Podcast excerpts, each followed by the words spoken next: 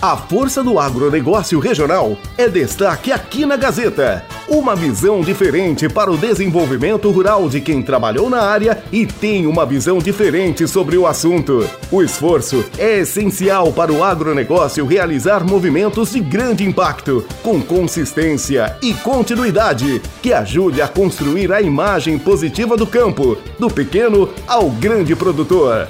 A Força do Agro, com Luiz Marçal Arrial, aqui na Gazeta. Bom dia.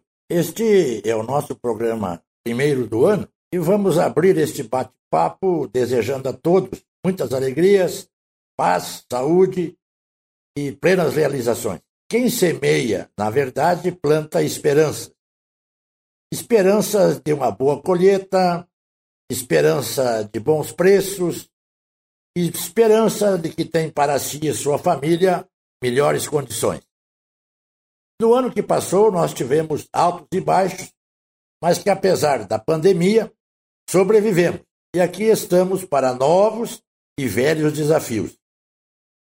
No agronegócio, nós vivemos hoje momentos de incerteza, de dúvidas e até mesmo de algum temor. Os fenômenos climáticos embora já conhecidos, o El Ninho e Laninha, sempre nos preocupam.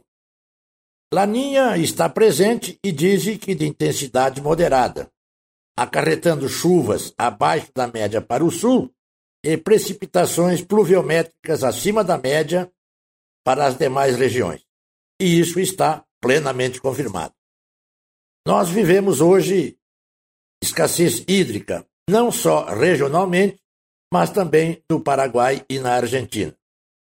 Os reflexos deste fenômeno é absolutamente certo que irão atingir toda a sociedade, pois, no mínimo, seremos todos penalizados, com a elevação de preços, especialmente nas gôndolas do supermercado.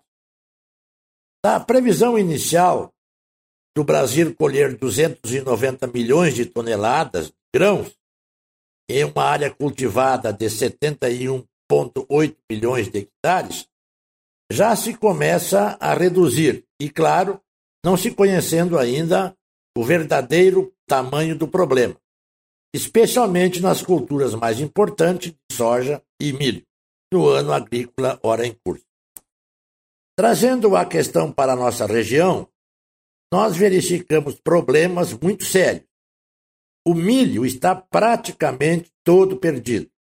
Dá uma tristeza enorme ver as lavouras, digamos assim, queimadas pela falta de água, aliada a este calor escaldante. A colheita é nula. Em muitas lavouras já está sendo usado somente para silagem. Tá, está muito claro que o Rio Grande do Sul será novamente um forte importador de milho para a formulação de rações e outros fins. Só para dar uma ideia, no dia 31, 30 de dezembro, os preços já batiam acima de 90 reais por saco. Naquilo que se refere à soja, a situação também é crítica. Muitas áreas nem plantadas foram, e aquelas semeadas, algumas já foram perdidas, e outras em situação muito difícil. Algumas previsões indicam chuvas para janeiro e redução para fevereiro e março.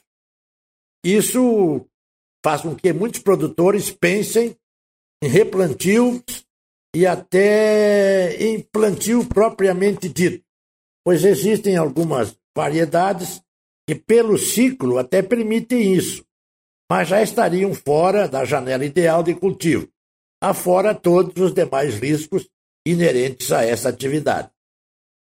Numa visão assim mais, abrangente, eu diria até mais macro, já se iniciaram os trabalhos de colheita, embora timidamente, no norte do Paraná, cujos resultados são muito ruins, com prejuízos variando de 65% até 100%. É muito cedo para definições, mas que isso assusta, realmente assusta mesmo. Já no centro-oeste, cuja colheita, embora sem ritmo, também se inicia e igualmente problemática, pois houve excesso de chuvas em algumas fases do cultivo e deficiências do fotoperíodo. As chuvas seguem e certamente mais dificuldades para o processo de colheita. A boa notícia, pelo menos, uh, no centro-oeste e na região do Mato Piba, é que a janela ideal para o plantio do milho está garantida, pelo menos no fator tempo ideal de plantio, na resteva do soja, que lá eles chamam de segunda safra e chamam de safrinha, mas que tem uma importância muito grande pela área cultivada e os resultados que se esperam dessas colheitas. Dito isso, mais uma vez se comprova que quem planta em cima da terra e embaixo do céu corre todos os riscos que este espaço comporta. E para terminar, uma dica para aqueles que gostam e apreciam a climatologia. Procure na internet pelo professor Luiz Carlos Polion, autoridade mundial no assunto. Suas palestras e conferências oportunizam um grande aprendizado, sobretudo uma visão geral do funcionamento do clima no mundo, permitindo a compreensão dos ditos fenômenos climáticos. Uma boa semana a todos e até a próxima.